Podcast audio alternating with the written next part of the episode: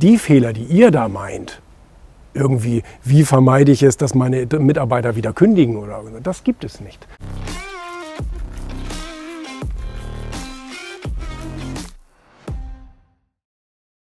Ich glaube, der größte Fehler, den du machen kannst, wenn du dich selbstständig machst oder wenn du irgendein Projekt angehen willst, muss ja nicht immer gewerblich sein, kann ja auch was Karitatives sein oder so. Ich glaube, der größte Fehler, den du machen kannst, ist immer keine Fehler machen zu wollen. Ich kriege das oft mit, auch wenn wir QAs machen und so weiter, wenn ich irgendwo eingeladen bin zu einem Vortrag oder halte ich mal einen Vortrag oder bin da irgendwie so im Interview mit jemandem auf der Bühne, der Moderator fragt mich Fragen und so weiter. Und nachher kommt dann meistens so das Interessanteste. Das Interessante ist immer nach dem Vortrag, äh, weil dann äh, fragen nämlich die ganzen Leute ihre, ihre Fragen. Und ähm, da ist fast immer dabei, ja, wie vermeide ich eigentlich, dass ich in die Falle tappe und den Fehler mache und den Fehler mache und so weiter.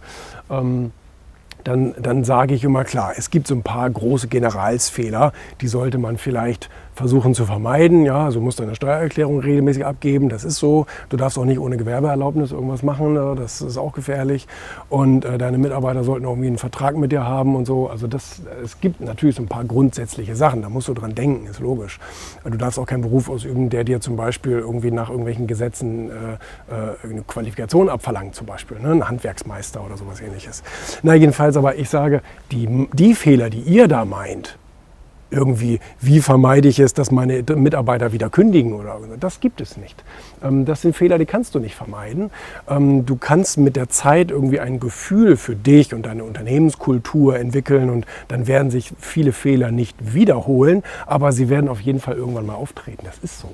Ähm, und das lässt sich auch nicht vermeiden. Und da kannst du auch die größten Biografien von den, von den tollsten Unternehmern der Welt lesen. Und alle haben da reingeschrieben, ehrlicherweise, es gibt Fehler, die kann man halt irgendwie nicht vermeiden. Gerade Sachen mit Mitarbeitern und so weiter. Weil das sind zwischenmenschliche Sachen, die kannst du nicht vorausprogrammieren.